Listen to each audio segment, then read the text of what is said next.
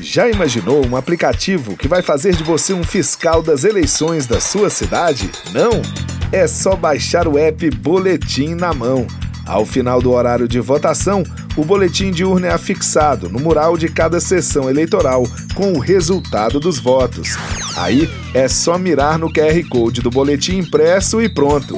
Depois é só conferir no site do Tribunal Superior Eleitoral ou no app Resultados, se vai bater com as informações que vão chegar ao tribunal. Eleições 2020. Seu voto tem poder.